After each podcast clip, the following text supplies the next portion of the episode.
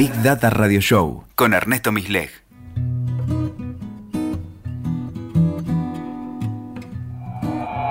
Hola, bienvenidos al episodio número 47 de Big Data Radio Show.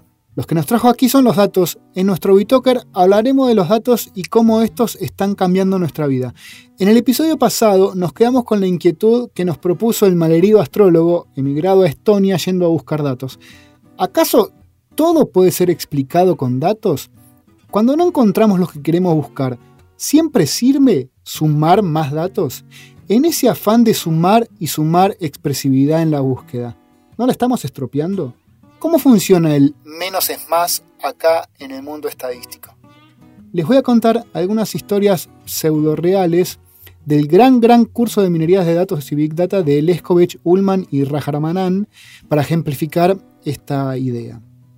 Esta pseudo historia ocurrió allá por los años 50. Sitúense, en la plaza de algún Hill Valley californiano, un hombre sándwich reparte panfletos.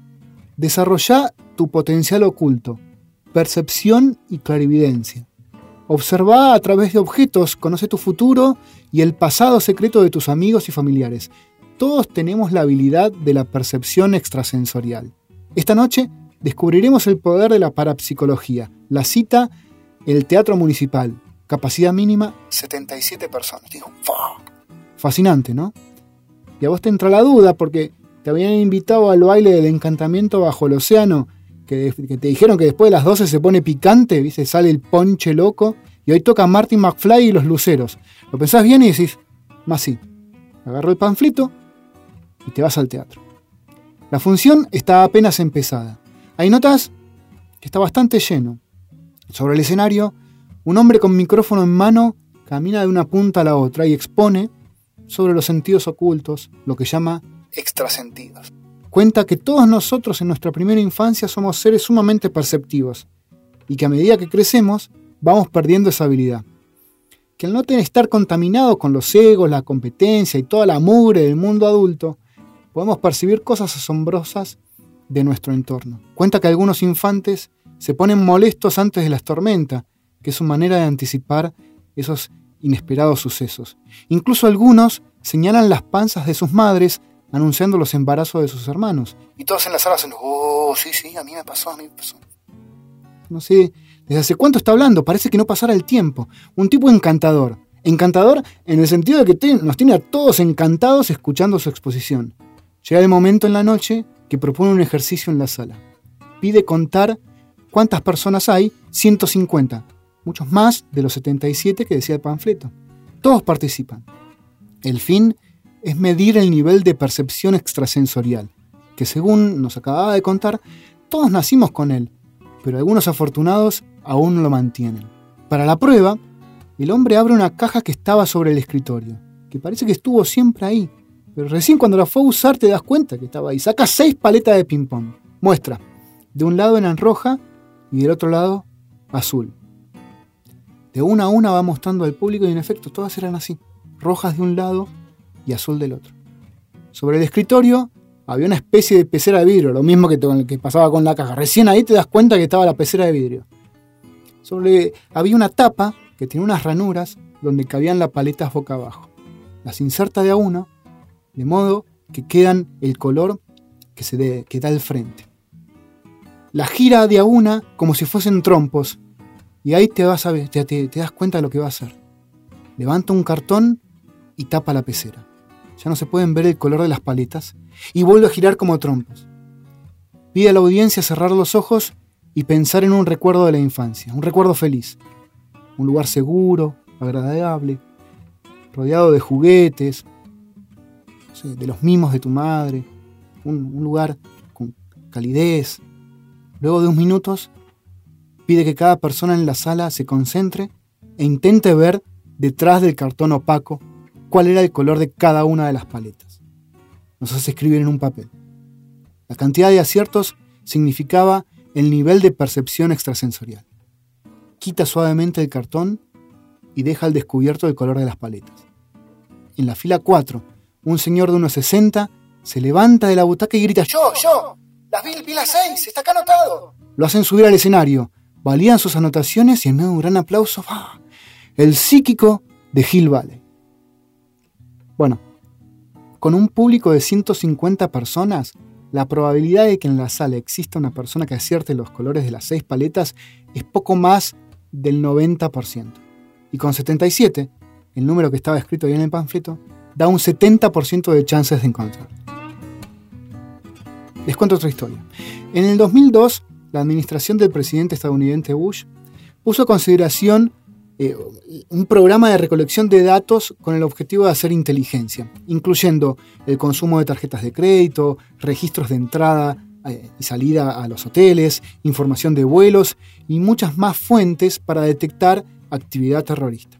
El proyecto se llamó Total Information Awareness y si bien tuvo bastante apoyo, fue cancelado por el Congreso debido a las graves faltas en temas de privacidad y abuso de libertades individuales.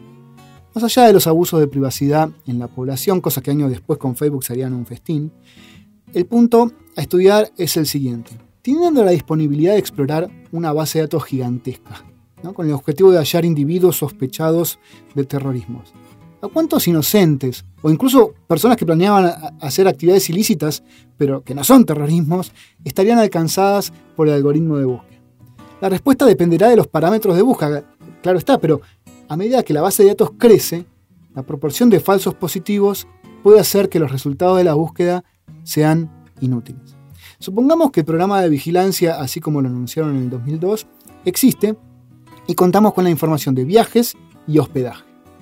Se asume que los potenciales este, candidatos eh, terroristas se juntan periódicamente para planificar sus actos.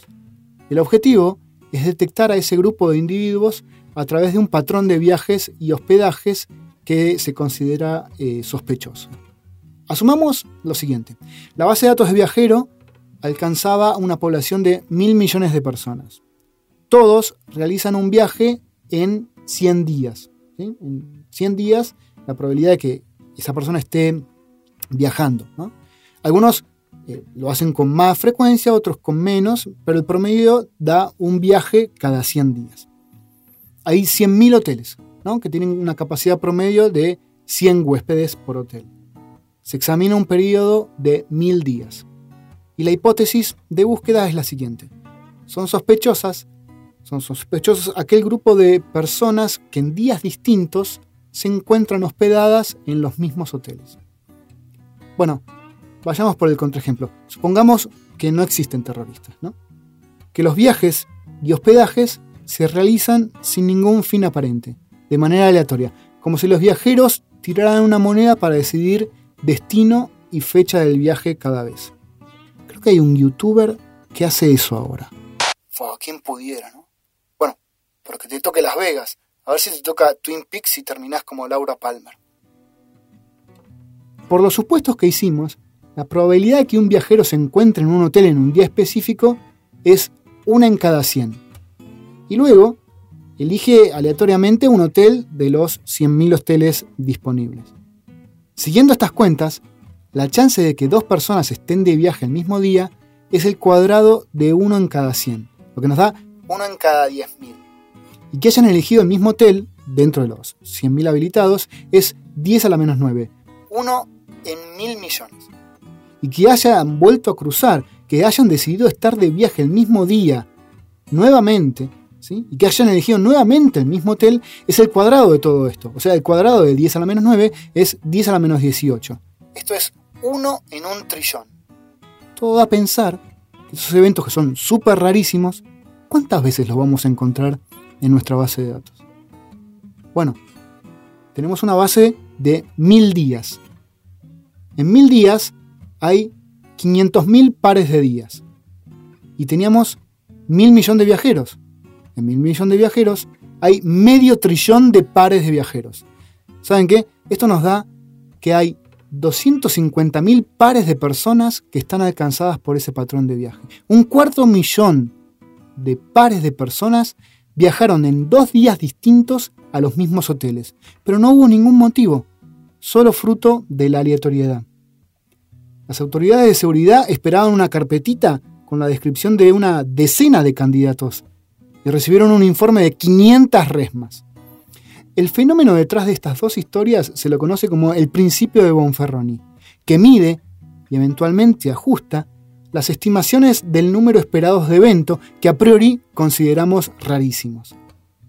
La clave entonces es calcular ese número esperado de ocurrencias de los eventos que estás buscando, asumiendo que la data es aleatoria, que no haya dependencia entre los eventos, que no existan personas con percepción extrasensorial en la sala de teatro y que todos tiraran una moneda para escribir la secuencia de rojos y azules, o que se sorteara el día y el destino del viaje, como el youtuber este blajero que, te digo, ¿eh? salgo de acá y lo googleo. Si ese número es significativamente más grande que el número de instancias reales que uno tenía la esperanza de hallar, luego el modelo de búsqueda está mal. Debes reformular las hipótesis de búsqueda y la caracterización de los atributos y todo. Bueno, quizás no puedas reformular. Entonces estaremos advertidos de la cantidad de falsos positivos que nuestra búsqueda acarrea. Ojo, aclaro con esto que no estoy negando la existencia de personas con capacidades extrasensoriales, ni mucho menos terroristas. Lo que sí, que estos métodos de minería de datos conllevan una falsa o al menos muy eficiente forma de hallarlos. Y nuestro querido astrólogo, allá en Estonia, recibió noticias que se asoció con un programador y armaron una app para conseguir parejas basado en el estudio de las cartas natales. Supongamos que es cierto que las parejas más felices son aquellas que tienen cartas similares, que comparten un gran porcentaje de la ubicación de los planetas al momento de nacer, ya sea por concordancia o por oposición. 10 astros en dos escasas posibles da 10 a la 12, un billón de cartas posibles. La población de Estonia son un poco más de millón y medio de personas. Supongamos que la mitad son adultos, hay entonces 600.000 personas alcanzadas, lo que nos da 180.000 millones de parejas posibles. ¿Cuántos de esos pares creemos que son los alcanzados por los criterios de búsqueda? Quizás muchísimos más de los que nos hicieron creer con ese cuento de la media naranja nos está esperando en algún lugar. Vamos, che, no saquen las cuentas. Quiéranse a pesar de los astros. Buen año. Escuchaste Big Data Radio Show con Ernesto Misleg. WeToker. Sumamos las partes.